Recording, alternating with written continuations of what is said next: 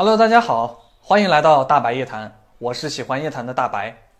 那今天我们来说一个在 UFO 圈中可以说是最为著名、没有之一的事件，那就是罗斯威尔飞碟坠毁事件。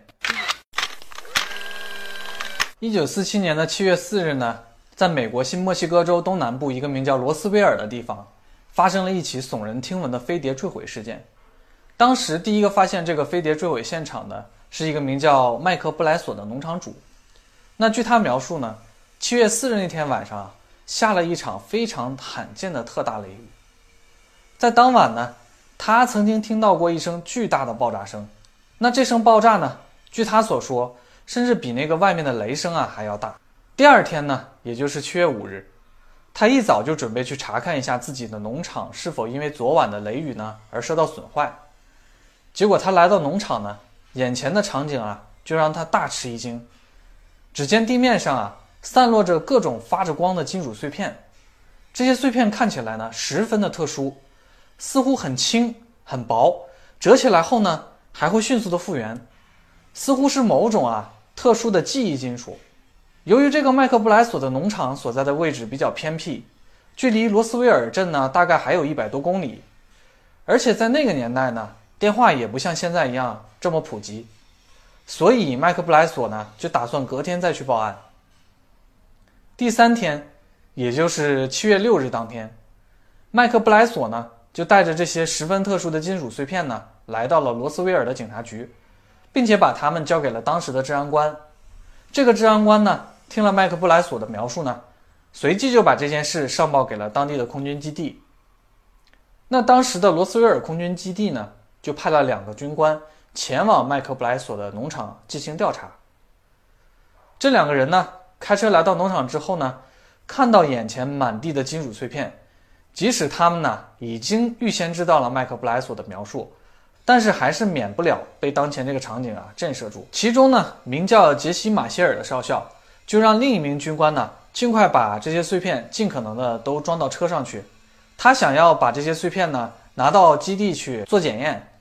据说呢，他们把这些碎片拉回基地的时候呢，足有满满的一车。那马歇尔少校呢，回到空军基地，就将这件事呢报告给了上级的第八空军基地。当时的第八空军基地的指挥官雷米将军呢，他呢就要求马歇尔少校带着这些金属碎片赶紧前往第八空军。马歇尔少校刚走没多久，军方的公关部军官瓦特韩特呢，就向罗斯威尔当地两家电台和报社。发布了一篇通告，内容就是呢，宣称军方在罗斯威尔附近的布莱索农场发现了坠毁的飞碟，而且飞碟已被军方寻获，并且现在呢被马歇尔少校送回了第八空军基地，目前正在接受检查，并且呢要将这个飞碟送往俄亥俄州呢继续检查。这个消息一出呢，立马在美国国内引起了巨大的轰动，但是仅仅是在消息发出的六个小时之后呢。第八空军基地的指挥官雷米将军就安排了记者招待会，声称呢，坠毁的并不是什么飞碟，而是一个气象气球。这个雷米将军啊，就让马歇尔上校拿着一张像是铝箔纸一样的碎片，向记者进行展示和说明，目的就是为了说啊，告诉大家坠毁的其实是一个气象气球，这个碎片呢，就来自那个坠毁的气象气球。那隔天呢？各家报纸也开始纷纷澄清，坠毁在罗斯威尔的不明物体呢，只是一个气象气球，而不是什么飞碟，并且刊登了马塞尔少校拿着的气象气球碎片的照片。由于事件发生突然呢，军方的发言转变也过于急促，以至于让大众开始怀疑说，这是否是美国军方在故意隐瞒事件的真实内容？听起来呢，美国军方的改口也是十分令人怀疑的。而且在事件发生不久呢。就有罗斯威尔当地的居民声称，当时他们在六七月份呢，就已经目击到了这个飞碟。加上事件现场第一个目击者麦克布莱索接受采访时声称，他看到的绝对不是什么气象气球，但是呢，他自己也不知道那个东西究竟是什么，以及啊，一个据说是在布莱索农场附近看到了金属飞碟与外星人残骸的土木工程师的出现，使得这整件事情呢更加扑朔迷离，充满了矛盾与疑点。在事件发生后，第八空军的雷米将军就宣布要澄清整件事情是一个误会，没有飞碟，坠毁的也只是一个用于探测气象的气球。那么这个时候，整件事情就开始走向让人有点不能理解的地步了。为什么呢？因为如果说麦克布莱索这个农场主分不清楚散落在他农场中的究竟是什么物体，哈，这个还是情有可原，可以理解的。毕竟让一个农场主分辨这散落一地的残骸究竟是气象气球还是航空航天器的部分零件，这多少有点为难他了。但是作为空军的马歇尔少校，竟然也分不出坠毁的究竟是什么物体。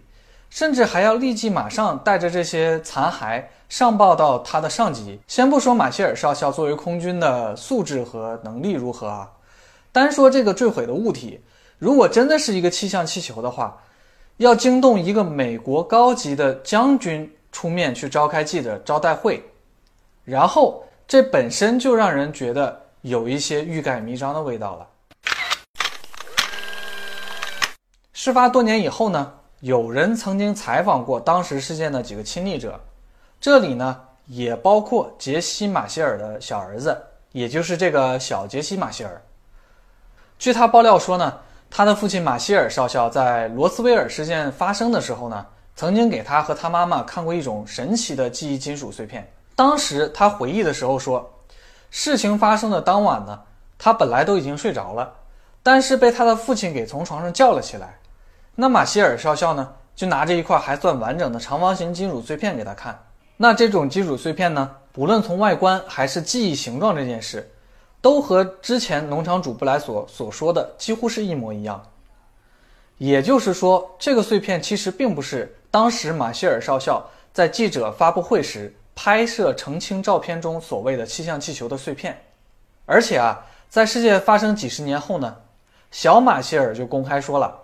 他父亲呢，因为罗斯威尔事件受到极大的质疑与压力呢，活在自责与惊恐之中，并且呢，他的父亲也在晚年的时候，让他在其去世之后，一定要将罗斯威尔事件的真相说出来。因为当时事件发生之际呢，美国军方尚未发布说找到飞碟残骸的通告之前，在七月八日就有一个土木工程师名叫葛拉蒂。他呢声称发现一架金属蝶形物的残骸，直径呢约有九米，地点呢就位于布莱索农场附近大约五公里的地方。最主要的是呢，他声称这个蝶形物的附近还有许多身体比较瘦小的人形的残骸，并且呢详细描述这些人形残骸的外观。而且据他所说啊，这些奇怪的残骸都穿着灰色的像制服一样的服装。与此同时呢。美军迅速地进驻了这个地方，并且封锁了现场。紧跟着第二天呢，军方公关部就立即发布了通告，报道了有飞碟坠毁的事件，但并未提及说有人形残骸这一事件。直至半个世纪后的一九九四年，美国空军发表的一份题目为《空军有关罗斯威尔事件的调查报告》的文件，